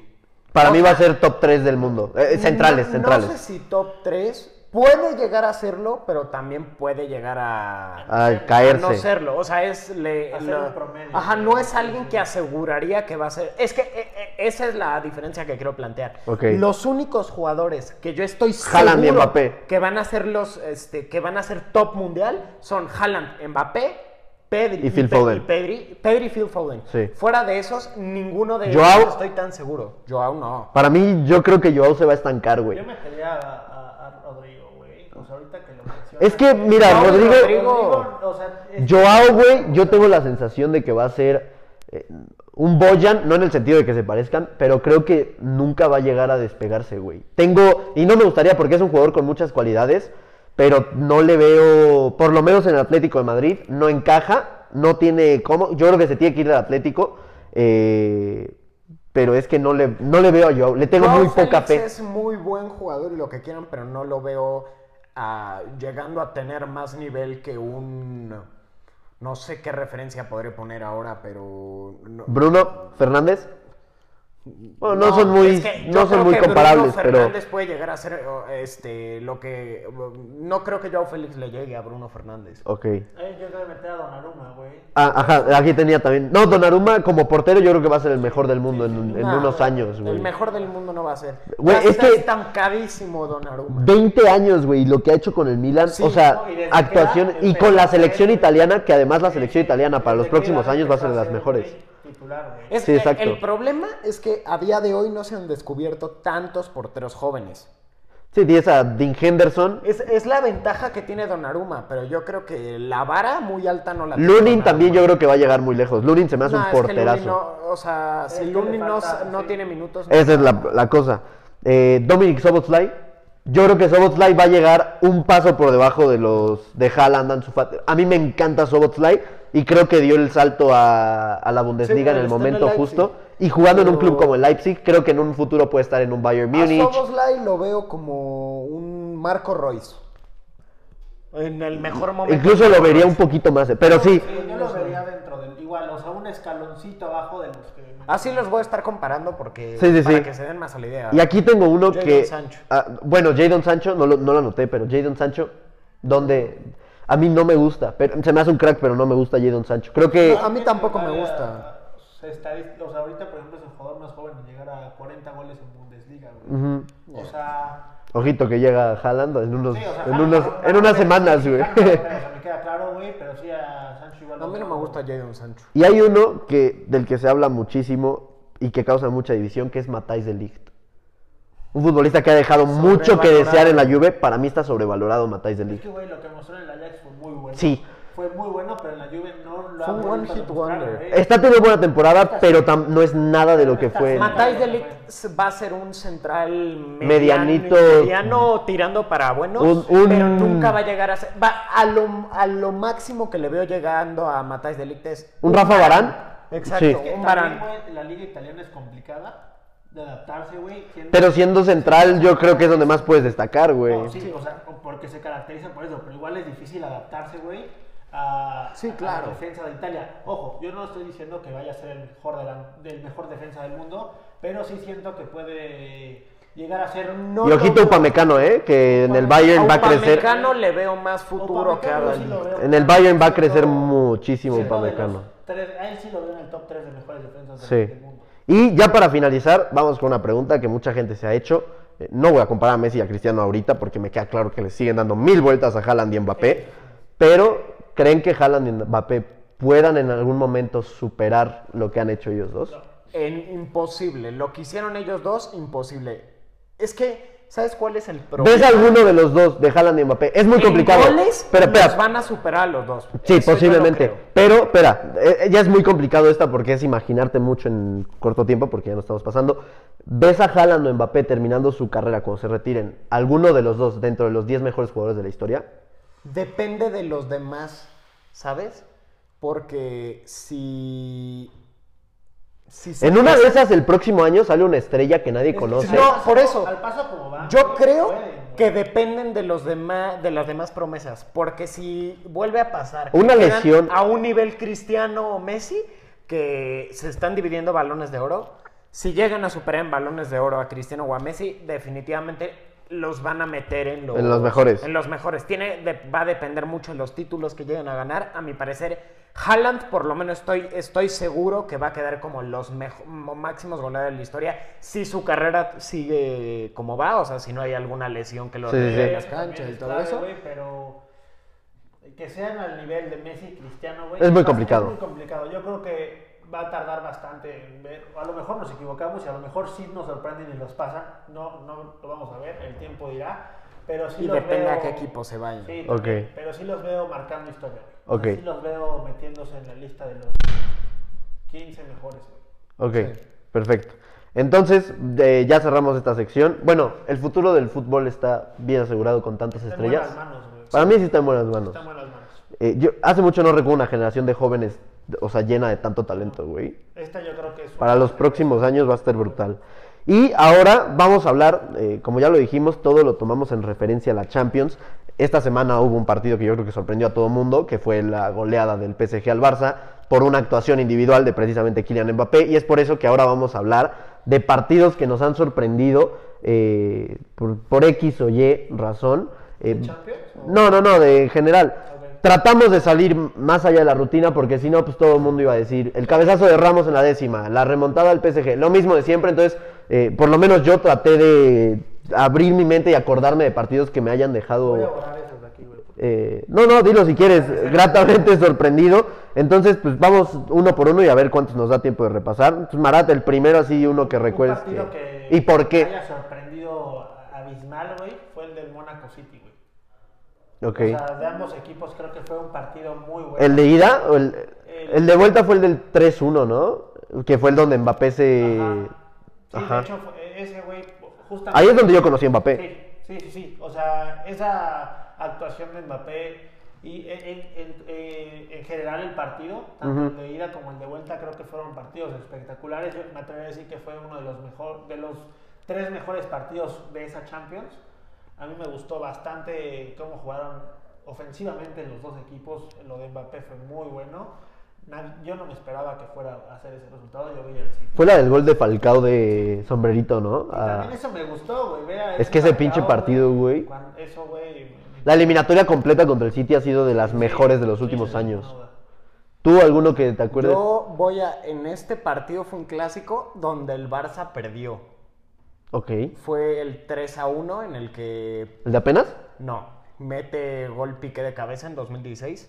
Y Ah, 2-1, es, 2-1. eh, do- 2-1 en el que La Cristiano. chilena de Benzema. La chilena de Benzema y luego en el que le hace el gol de Cristiano Ajá. Claudio Bravo. Ese partido, a mi parecer, fue un clásico. Es de los más emocionantes. y muy emocionante. A mi parecer, el Barça, pues, este, eh, se estuvo compitiendo con el Madrid. el, este, Aparte, el Madrid gana con Ramos, creo que había sido expulsado, güey. Fue en los últimos minutos, o sea, a mi parecer el Barça había sido mejor la mayoría del partido, Sí. se adelanta, pero cuando justamente en minutos antes quizás, pero cuando expulsan a Ramos, el Madrid saca como esa garra de no. Y tenemos anulan un gol a el Bale clásico". todavía, Sí. ¿no? Sí, sí, es cierto. Y de ahí viene la chilena Benzema y luego el gol de Cristiano. Eh, me acuerdo que ese clásico dolió por ese gol de Cristiano, Yo es- pero fue un gran clásico. Es un partido que siempre, que siempre se me va a quedar en la memoria porque aparte, este, el día que vi ese partido mi mamá se le había ponchado una llanta, entonces fuimos a que nos cambiaran la llanta a un taller y yo vi el partido ahí en el, taller, taller. con los... Yo ese lo vi. Un saludo de Iñaki Brito otra vez, que el otro día me mandó el video donde le mandamos un saludo. Otra vez un saludo de Iñaki. Lo vi con Iñaki y otro amigo, eh, Estefano Cruces, un abrazo. Puta, güey, cómo lo estaba sufriendo porque lo que dices, yo me acuerdo que el Barça fue superior todo el partido, hasta la expulsión de... Rarísimo, güey, porque tú piensas que con la expulsión se va a caer más el Madrid. Y yo los estuve chingando y riéndome de jajaja, ya tenemos la liga, porque aparte si el Barça ganaba, la liga ya estaba sentenciada. Toda, la terminó ganando, pero me acuerdo que si el Madrid ganaba se ponía creo que a dos puntos, una cosa así. Y al final las burlas de mis amigos madridistas. Pero sí, ese clásico estuvo muy, muy bueno. Muy bueno. Todavía me acu- Fue la de la parada Keylor, que Messi como que la pica y pinche Sí, Keylor se manda sí, sí, un sí, paradón. Keylor ¿no? hace un paradón. o sea, Y a Rakitic creo que también le saca un balón. Ese clásico a mí me gusta porque estaban en un nivel impresionante los dos equipos. Sí, sí, sí, es correcto. Es por eso que a mí ese clásico me parece los mejores que, que he visto con todo y que pierde el Barça. Ok, yo aquí tengo la final del Mundial de Clubes de 2011, Barça-Santos. ha sido posi- fue posiblemente la última gran exhibición del Barça de Guardiola, jugando con siete mediocampistas. O sea, fue algo impresionante. Cés Fábregas, Thiago, Xavi, Iniesta, eh, me parece que estaba Messi jugando en media punta. O sea, no tenían un 9 referencia, pero es que me acuerdo el baile que, digo, era Santos de Brasil. Aparte fue Neymar contra el Barça, pero yo me acuerdo la exhibición del Barça, fue la última gran exhibición de- del Barça de Guardiola. Me acuerdo cómo estaba desesperada la, la defensa de Santos, un casi, una casi chilena de Messi. La fue un partido, pecheada de Messi. la verdadera pechada de Messi, güey. Sí, güey. Aparte sin portero, la pinche chilena, güey. Pero es que eh, yo creo que también por la nostalgia de que fue el último gran partido del Barça de Guardiola. Eh, pero es que yo me acuerdo que me impresionó muchísimo ver a todos, eh, todos los goles fueron de mediocampistas. Creo que fue uno de Thiago, uno de Cesc, uno de Xavi y el otro que fue de Messi. Pero yo me acuerdo que fue un partido que neta me, fascinó. Estaba en casa de mi abuela en un desayuno familiar viéndolo y me, encantó. Eh, y yo lo recuerdo con mucho cariño, pero sobre todo la, exhibición del Barça a mí me fascinó, me volvió loco. Este, igual uno que recuerdo así con bastante cariño es el de Real Madrid Bayern Múnich 2014, el de vuelta. Un Sobre todo partidazo. por la historia, güey, de o sea, el de 2014. ida. El 4-0. Ajá, exacto. Por el de ida gana el Madrid 1-0, Ujú. pero con el, el 60% o más de posición del Bayern Sí. Múnich, güey. O sea, fue una jugada nada más del Madrid. Mucha asistencia de Cuentrao, ¿no? Me acuerdo. Sí, sí, sí. Y para de contar, güey. Che, Cuentrao, güey. Ese güey rifaba luego. Este, y de ahí yo me acuerdo mucho que varios comentaban, no, güey, ve la posesión, en el de vuelta van Me acuerdo que jugar". Rummenigge, el director deportivo del Bayern, dijo, este, el- va- cuando lleguen a, al Allianz va a ser como un infierno, una que lo subestimó Sí, bien todo perro, güey. O sea, y, y me acuerdo nada más ese partido en el que Cristiano, o sea, de hecho la BBC en conjunto hizo una gran exhibición. De las mejores exhibiciones de la La BBC. verdad fue un partidazo, me acuerdo muchísimo de que Doblete de Ramos, Sí. si no me equivoco. Cristiano igualmente doblete, que es, Es cuando que le hace así, abajo ¿no? de la barrera y después Bale que va con esa jugada justo de Benzema, la da a Bale y a él, a Cristiano, fue impresionante, es un partido que recuerdo con mucho Sí, fue un partidazo. Me acuerdo que lo vi de hecho con mi tío. Yo lo vi en una comida corrida, güey. Estaba comiendo, güey, en unas comidas corridas. con mi tío y pues sí estábamos celebrando gol tras gol, fue un momento en el que ahí cuando terminó Ahí se gana la décima. Dije, vamos a ganar la décima. Ok. Yo tengo eh, Barcelona, París Saint Germain, no la remontada. ¿El de ida? Eh, no, el de 2015, cuando gana la Champions el Barça. ¿Cuál de los cuatro? Ese año se jugaron cuatro, En güey. el que Luis Suárez le hace el caño a David Luis y la clava en el ángulo. Uno eh, de los mejores partidos que ha tenido la MSN. Y Suárez en su y carrera. Suárez, o sea, es, es Y un el Barça partidazo. en esa Champions. Y el Barça Sí, en esa o sea, Champions. fue una dominación total al Paris Saint Germain. De esa Champions también me gustó mucho el partido de Real Madrid contra la Juventus. El, El de, que los eliminan. El de vuelta. El de, Morata. Eh, bueno, eso- Morata metió los dos Ese partidos. partido también me gustó mucho de esa Champions. Esa Champions me parece que Esa Champions ha sido muy buena. muy buena y... Aparte fue la última que nos dejó alegrías. No, y fue cuando se descubrió a Paul Pogba. Que, Ah, es verdad, fue que en esa. Pogba estaba haciendo del... fue- Pues va al 11. Sí, sí, sí. Sí, es cierto. Terminó en el 11 del año, pinche Pogba, güey. ¿Quién lo iba a decir, Con güey? Di María. Con Di María, güey. Sí, es cierto. Yo aquí tengo un clásico eh, que fue el Madrid-Barça de la temporada 15-16, el de Rafa Benítez, eh, 0-4. Yo lo que destaco no es el partido en sí, sino la exhibición de Iniesta. Ha sido de los mejores 0-4. partidos, el 0-4. De hecho, ese lo vimos. Lo vimos juntos. ¿En serio? Estaba bien enojado el Marat, estaba así. Y nada más terminó el partido y Marat dice, ¡qué bueno! ¡Qué bueno que nos ganaron para que ya saquen a Benítez! Y fue historia, güey, porque al final llegó Zidane. Gracias a ese clásico el Madrid Él tiene tres Champions, güey. No, pero es que yo lo recuerdo más que nada, la exhibición de Iniesta. Si no me equivoco, le aplaude el De Bernabéu. Neymar, güey. Cua- Neymar, Iniesta y, y Sergio Roberto, güey. Es el momento en el que la gente dice, este güey va a ser un comodín para el Barça en los próximos años. Porque Messi venía de una lesión, si no me De equivoco. hecho, entra hasta el 70. En- entra de cambio y Sergio Roberto fue el que jugó de extremo, güey. Ni siquiera de lateral. Ese clásico es el que ma- al clásico al que más memorias le tengo. Me acuerdo muchísimo. Estaba súper de moda la canción de Piki Piki. Y Sí, sí, sí, hacen fue por esa época, güey. Y no pueden con este, tiki, cosas- tiki.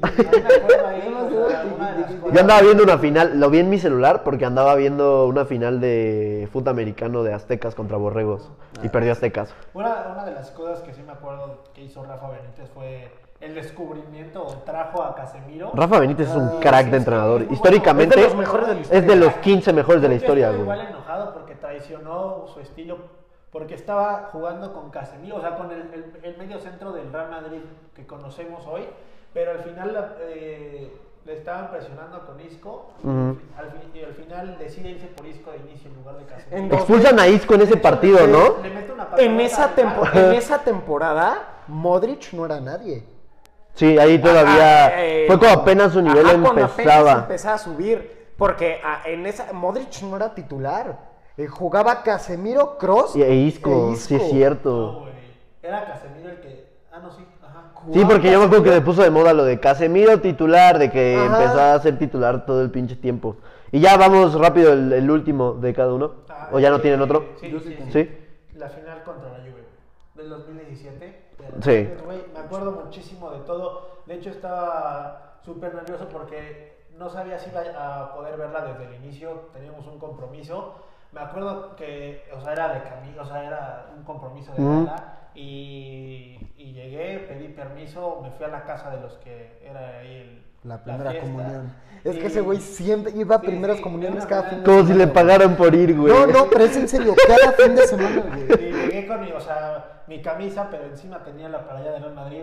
Saludé. ridículo, Pues cara. Sí, güey, me fui directo, eh, empecé a ver ahí la final, eh, estaba solo y de la nada empezaron a llegar así familiares, pero eran, no, no, no, no eran ni de la Juve ni del Real, eran antimadridistas, güey. Ajá. Yo estaba así, güey. El Ramón Taro. Y, y sí, me acuerdo que fue la mejor, o de las mejores finales que le he visto a- al Real Madrid, güey. Producción, ¿podrías ir a callar al perro, por favor? Nomás decir que lo puedan sacar. Una disculpa, amigos, es que mi perro está ladrando. Pero sí, esa final. Hasta yo la disfruté, yo me acuerdo. Ese partido. es- exhibición. Sí, sí, sí. Seguro ¿Tú? ya llegó Pato. Posiblemente. Eh, yo tengo acá un partido del Puebla. Ya se, Ah, yo también puse uno de la Liga se van MX. a burlar, pero iba perdiendo el Puebla 3-0. Con Monarcas. 3-0 con Monarcas. Ya, nos, es que ya, ya lo dijo en uno de los goles que más ha gritado, ya me Es acordé. que, güey, ese partido el Puebla lo jugó como si fuera el Real Madrid. Va perdiendo 3-0 contra Monarcas de Morelia. Ahí el, Equipazo. el delantero Histórico Monarca. era Alustiza y Jerónimo Amione. Sacan a Qué los dos mierda el puto Amione, y, güey. y entra Navarro, uno que tenía el pelo blanco, que parecía de 70 Sí, años. parecía. Entra No y acuerdo. mete. te- o sea, ¿Fernando mete un gol- Navarro? Fernando Navarro. El de León. No, no, ¿Otro? No, no, otro. ¿Cuántos Fernando Navarro hay, güey? Y mete Según yo, sí, sí, sí. cuatro ¿Sí, no? goles. Cuatro goles en como 10 minutos y remonta el partido y gana el pueblo. ¿Lo viste en el Cuauhtémoc o...? Eh, no, no, ah, en la no, tele. Se jugó en Morelia. Ah, ok. Pero yo lo vi en mi casa. El, el- el partido anterior había ido a verlos al estadio. Porque era mi época en la que más amaba al Puebla, que era cuando me llevaba Que, que prefería ver los partidos del Puebla que del que- Barça, que güey. del Barça, güey. Y nada más eh, eh, vi ese partido y dije, no, man, qué bonito es ser de... Ok. ya de ahí... Un saludo a todos nuestros amigos eh, de Puebla. la franja, ¿no? Que son el Aldo Toriz, el Aldo un chingo, güey. Eh, yo aquí tengo, iba a poner uno de la Liga MX, pero al final lo cambié porque pensé que nadie iba a poner de la Liga MX. Entonces lo menciono rapidísimo, el Tigres Pumas, la final de Tigres Pumas, posiblemente la mejor final en la historia del fútbol mexicano, me atrevería a decir. Una remontada 4-0 es eh, impresionante. Al final perdió Pumas, segundo equipo, güey, yo me qué asco. pero al Agarró final a los dos peores equipos de México para... Pero al final me quedé con eh, la final de la Eurocopa de 2012, Italia-España. El último gran partido. ¿Es el de El momento en el que. No, el De 4-0. Sosa. Ah. El baile de España-Italia. El, el momento en el que se acaba la España que todos conocíamos, la gran España. eh, una exhibición impresionante de Jordi Alba, que es cuando lo ficha el Barça, que días después el Barça lo ficha. Fernando Torres y Juan Mata. Me acuerdo el partido. me acuerdo el partido Juan de Mata ellos. Juan Mata, vivo, puta, güey. Puta, el partidazo ese. eh, me acuerdo que iba saliendo del cine y ya iban 1-0, güey. Llego y ya iban 3-0, güey. Pero no mames, o sea, el partido, lo- obviamente ya lo- luego lo vi repetido, pero es que el baile que le pega a España, y, y aparte Iker, güey, una de las últimas de Iker que, que le dice al árbitro de que sea respetuoso con Italia, que ya van 4-0, que para qué le agrega 5 minutos de la chingada. O sea, fue, fue un, y a pesar- a- aparte una final de Eurocopa, güey, y se cumplió el objetivo de España de Eurocopa, Mundial Eurocopa, fue el momento en el que España alcanza la máxima gloria. Entonces también lo recuerdo eso. Ta- hablando de mundiales, así nada más lo voy a mencionar. Sí, el, sí. el 5 a 0 de Holanda a España sí, también es un Sí. partido que nunca se Y olvida. final de. Sorprendido. de. ¿Cuál? La final de vuelta, güey, de la Liga MX. porque- Del último torneo. Del robo. El robo, mis tigres. Güey, ¿cómo te gustar ese partido, güey? Las chivas no, no jugaban a nada. Vamos con el partido, los partidos de la- que nos dejó la, gente. Empezando con el España-Holanda. Eh, no el que tú Ah, dijiste, sino ah, la, la final final. del Mundial. Yo creo que también... Pues es que fue el momento en el que la mayoría de nosotros empezamos a ver fútbol como con más... Por lo menos yo fue ahí donde empecé como ya a ver fútbol Sí, mucho más. y allá como que entendías por completamente. Y aparte Es fue la mundial, situación no- Barça-Madrid. No me gustaba tanto el fútbol, o sea, ese mundial solo vi los partidos de México. Yo dejé de ver el, este, ese mundial cuando. Cuando se fue a la mierda No, México. a, a mí sí me gustó y más por cómo llegaron ambos equipos. Sí, Holanda- Holanda era un equipazo, güey. Van Persie, Snyder. Cinco rondas, güey. Yo pensé que podían, güey. Y pues Sí. Pone por aquí, Juve contra Real Madrid, más que nada por la actuación de Cristiano Ronaldo, se refiere a la de la chilena, la del 0-3.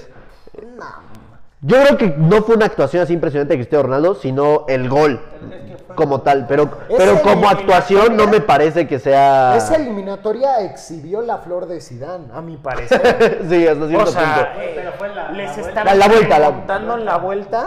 En el de ir al Madrid sí fue... Fueron que dos de Cristiano y uno de Marcelo, ¿no? Creo. Sí. Marcelo también metió un golazo, me acuerdo. Ese, ese gol fue.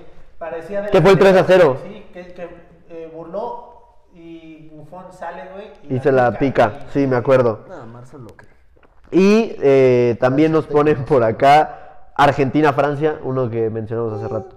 Es que ese partido, yo creo que fue el mejor partido del Mundial de Fue 2018. el partido mundial, pero Fue el mundial en general no hace que me dé nostalgia. O sea, sé que ¿Cómo? fue hace muy poco tiempo, pero el Mundial de 2018 tiene un clima. Güey, es que pésimo, güey. El Mundial encanta. 2018 no parecía Mundial, güey. Y yo apoyaba a Fue, Francia. fue un gran mundi- fue un buen Mundial, pero, güey, fue un torneo... Buen mundial que sabe a nivel futbolístico.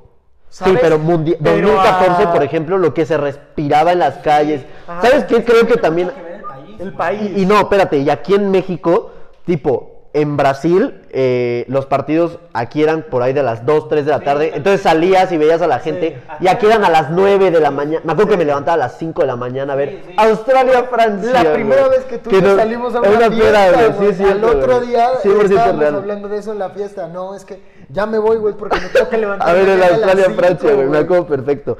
Pero eso yo creo que también afectó, güey, que como era en la mañana no se respiraba tanto el, el ambiente, también el güey. hecho, O sea, por ejemplo, a mí lo único que recuerdo con gusto fue el. El 1-0 de México, Alemania. De ahí en fuera. Lo vi como aficionado al fútbol, pero no lo Porque sentí. cayó tardecito, cayó como a la. ¿A qué hora cayó? ¿Qué? Igual cayó a las 9.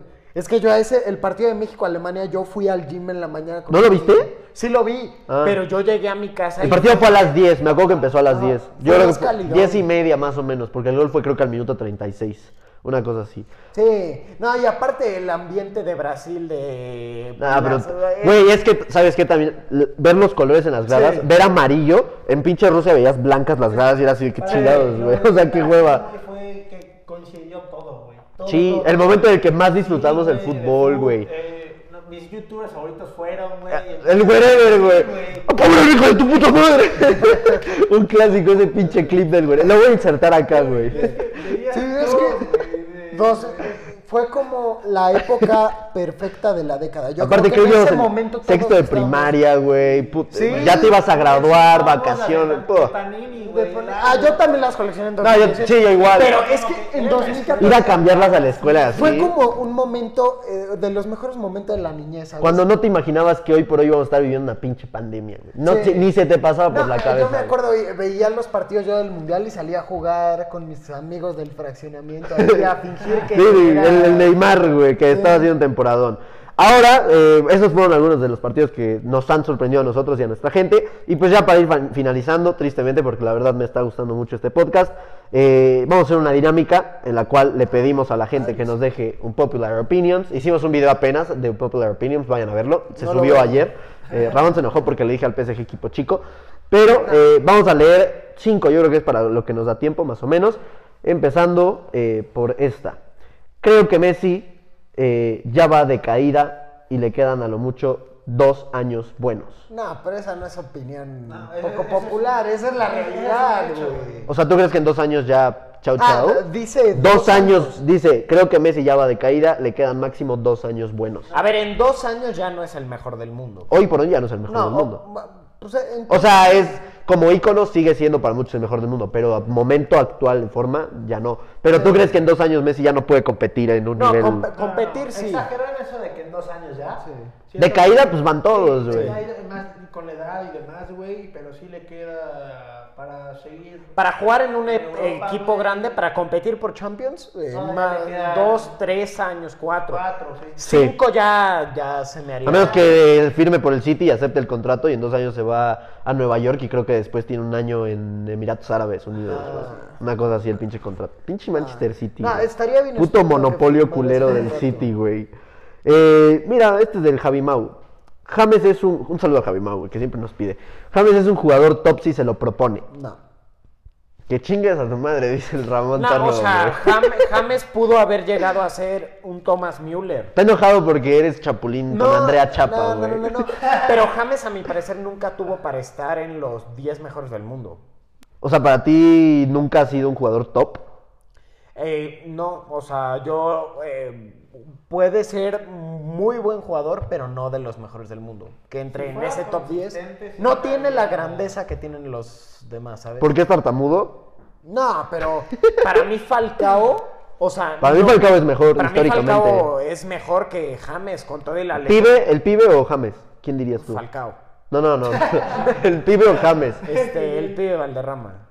Sí, es que yo coincido. Yo creo que fue un año bueno, güey. 2014 y de ahí tuvo un buen año con el Real Madrid cuando llegó, pero es que fue el único en el que fue titular, güey. Y ni siquiera fue titular siempre, güey. Tuvo varios ratos de suplente, pero a partir de ahí... Fue la peor temporada del Del Madrid, güey, sí. Y de ahí empezó el calvo hijo de puta mete a James, güey, ¿no? Eh, entonces, pues no, Javi Mau. No, gente, no coincidimos, güey. A- Ponen, ah, este ya lo hablamos un poquito, pero dicen, a Mbappé y Haaland les falta mucho para ser como Messi y CR7. No van a llegar. No, para ser como Messi CR7, sí les falta mucho. Pero ahorita yo creo que los dos ya están por encima de Messi CR7. A momento actual, sí, obviamente. Por lo mismo de la edad, yo creo que tiene mucho que ver. Y el momento que vive la Juve y, y el Barça. pero no descarten eso de que no pueden llegar, ¿eh? Sí, Porque- yo, yo no dejo... O sea, porque ya dicen de que nunca van a llegar a ser como ellos. O sea, Yo no te voy a decir que no, güey. Ojo, güey. No, sí los Yo creo que por lo menos uno se va a meter en los 10 mejores de la historia cuando O esté sea, retirado. imagínate, ¿Sabes también que si llegara... Ahorita Mbappé ya tiene un mundial. Eso sí. Imagínate que llega... sí, sí. Bueno, pero Arbeloa tiene un mundial, güey. Si llega a ganar cuatro Champions Mbappé y se llega a ¿Tú meter- crees? Y Bueno. llega a tener más goles que Cristiano y que Messi, ¿no lo considerarías mejor que Cristiano y que Messi? Igual con los mismos balones de oro. Es que cuenta mucho la magia, güey. Cuenta mucho. Sí, sí, sí, la ma- Es que eso es a lo que iba. ¿Tú crees que Mbappé, tú crees que Mbappé puede eh, empatar a Pelé en mundiales? Tomando en cuenta que ganó uno a los 19 años y que viene la mejor generación de Francia en muchos años. ¿Cuántos mundiales tiene Pelé? Tres. Está muy perro, pero yo creo que va a ganar uno más, güey. Me atrevo a decir que Francia va a ganar uno más en, pro- en los próximos dos. Le puede ganar a Haaland, güey. Haaland no va a ganar un mundial. Eh, Eso, es que eso a mí se me hace muy injusto porque... eh, Bueno, Haaland gana un mundial y es para que No, sí. Messi y Cristiano son si historia. Mbappé, güey. si O Mbappé sea, llega a ganar, si Mbappé llega a ganar tres mundiales, no importa lo que haga Haaland, van a decir que Mbappé fue mejor. Y eso a mí la neta me hace muy Eh, exacto, tomando en cuenta lo que dices, la nacionalidad. Eh, Tony Cross en su prime es mejor jugador que Modric. No. eh, y luego prime- ponen que en prime Marcelo es el mejor lateral izquierdo de la historia. Son, bueno, son dos en uno. Primero Prime, Tony. Cross, Modric. Prime, Prime, prime. no carrera. En el prime de cada uno. Prime de cada uno, Modric. Carrera, Cross. ¿Sí? Sí. Es que a mí Modric, yo creo parecer solo Para mí Modric entra en el top 10 de medios de, la- de toda la historia. A Tony Cross posiblemente top por 15. su prime. Porque lo que Tony Cross, este, lo, desde el Bayern Múnich es impresionante. Sí. El problema de Cross es que eh, su forma de jugar no es de reflectores. Es mucho más de, de inteligencia. Para ti, Es un, es un Xavi Iniesta. tú. Yo, yo sí me quedaría con Modric. ¿En pero- prime? Sí, güey, pero un poquito. ¿Y en carrera? güey. También Modric. Aparte, Cross tiene un mundial. No, yo creo que en carrera igual Como Modric llevó a Sí, Croacia. Sí, güey, pero creo que pinches equipos asquerosos que le tocaron en Eso también, eso también. No, Pinche Rusia, güey. No, es que esa es otra, güey. Pinche mundial culero, güey. Es que quedaron muy Ru- disparejos. o sea, Dinamarca y Rusia estuvieron a un partido de llegar a una semifinal. Güey, quedaron muy Eh, disparejos los... España también se pasó de Chile, güey. No, Quedaron muy disparejas las- arriba, los enfrentamientos, Modric. güey. No, o sea, en carrera cross, en Ok. Prime Modric y, Y el de Marcelo y Roberto Carlos, duda Marcelo es el mejor en el Prime. Marcelo. ¿te parece el mejor lateral izquierdo? ¿Más que Maldini? No, más que Maldini no, pero más que Roberto Carlos sí. Sí. Para mí Roberto Carlos está Roberto Carlos. sobrevalorado. Ah, no, no. No, no, no, no, no. O sea, que sea sobrevalorado, ustedes lo dijeron, no es que sea malo. sí, no, o sea, por pero mucha gente lo pone en los once de la historia y para mí hay Es que para dos, mí Marcelo- mejores laterales que Roberto. Marcelo, fuera de su prime, no le daba para ser el mejor. El problema ¿sabes? es que estuvo las tres Pero las tres, que las tres que hace, está en un nivelazo, güey. Eh, y ya por último, me sorprendió mucho esta, también es sobre Messi. Messi se me hace un jugador de lo más mediocre. Es un jugador muy sobrevalorado. Ah, sí, de acuerdo, güey. Sí, ese güey sí sabe de fútbol. ¿Sí, no? Sí, güey. Nada más, nada más pinche máximo goleador histórico, histórico del Barça, güey. Quién sabe, más de O sea, 30 títulos, güey, si 6 puso balones de oro. eso, lo puso o porque no sabe de O, fútbol. o en sarcasmo. O, güey. ajá, o de broma. Un saludo a Mario Cruz. forma. Nah. Fue de broma, güey. Sí, Empieza por eso. Un saludo al buen Mario, No, mi güey. respeto es para Mario, güey. Ya desde que lo revientan los supercampeones, ya está Sí, alzado, güey. Ya está alzado. de que- Desde que lo revienta. No vamos a mencionar los nombres para que no te den en tu madre, pero un saludo a los amigos de Ramón. A los que dicen que el fútbol es un Abrazo. deporte de pobres. Abrazo, pobres. Mario, abrazo, Mario. Un abrazo a Mario Cruz, eh, Hawks por siempre. Pero bueno, ese fue un poco del Unpopular ¿Así Opinion va? del día de hoy. Entonces, pues la verdad, me gustó el capítulo. La verdad, siempre, siempre es grato el podcast. Me gusta mucho más que hacer los otros videos. Los otros también son buenos, así que vayan a darle like, apóyennos, suscríbanse, vayan a todas nuestras redes sociales, que estamos muy activos. Eh, vayan al TikTok de Jürgen Damm a comentar que mi TikTok es el ganador. Posiblemente ya haya subido al ganador, pero no creo porque ese güey le vale madres y dice, mañana lo subo y no lo sube, güey. No es cierto, Jürgen. un abrazo. güey. vayan a tirarle hate. Si gana el rapero, pongan. Era narración, no canción. Pero eh, ese fue el capítulo 7 de nuestro podcast. Espero que les haya gustado. La verdad, yo me la pasé muy bien, muy ameno todo. A ver si la próxima semana eh, eh, metemos un invitado, porque ya hace falta, ¿no? Nuestros productores que nos animan. Pero bueno, Ramón, ¿cómo te vas? ¿En coche? Si voy a hacer el mismo chiste, güey, semana tras semana, güey. No, me, me voy, me voy feliz. Nada que decir, pero quieres Nada que decirles. decir, pero quiero decirles que, que fue un gran, un gran tiempo. Este, De calidad. De calidad. Este, ¿se extrañó a Lalo? Se extrañó a Lalo. Ah, más o menos. ¿Por qué no se Si no, sí, si no, eh, va a pijar las manos y a llegar al Madrid, güey. Nada, si no hubiera hecho un comentario así de estos que nos. Así de Dominic Soboslai va a ganar 5 balones de oro Sí, en los próximos sí. 10 años. Y lo peor es que solo porque ese güey lo dijo va a pasar. Se cumple, güey. Sí, güey. Lalo es un gafe muy cabrón. No, güey. o sea, gafo. Pero gafe para, o sea, como que dice una mamada y se cumple, güey. Lo que diga Lalo va a pasar. Sí, güey. sí, sí. O sea, Ustedes creen a Lalo, güey. los- Si te dicen no salgas de tu casa mañana porque corres peligro, no salgas de tu casa, güey. Marat, ¿cómo te vas, güey? Eh, muy bien, me voy contento disfruté bastante este episodio. Sí. Un episodio más. Un episodio más. Sí, eh, te apoyo, güey, con el hecho de que ya necesitamos un invitado más. Estaría que bueno, ¿no? Estaría bueno, estaría menos. Giveaway, un boleto para ser invitado Para ser en invitado. el balón de video para que te vean 20 personas. Pero bueno, ese fue el capítulo de hoy, amigos. Eh, de verdad, muchas gracias por vernos. Activen la campanita para que si llegaste tarde el día de hoy, llegues al de la próxima semana temprano. Todos los domingos a la una de la tarde nos estamos viendo por aquí en YouTube. En cuanto acabe aquí, si no llegaste y prefieres escucharnos porque tienes algún compromiso, en Spotify a las 2 de la tarde todos los domingos ya va a estar eh, completamente disponible. Entonces, pues bueno, nosotros somos los miembros de Balón Dividido. Marat, Bal- ah, Marat, Ramón, Alec, la familia más dura de YouTube. Y nos vemos en el próximo video. Chao, chao, chao. Gracias por ver este episodio de Balón Dividido.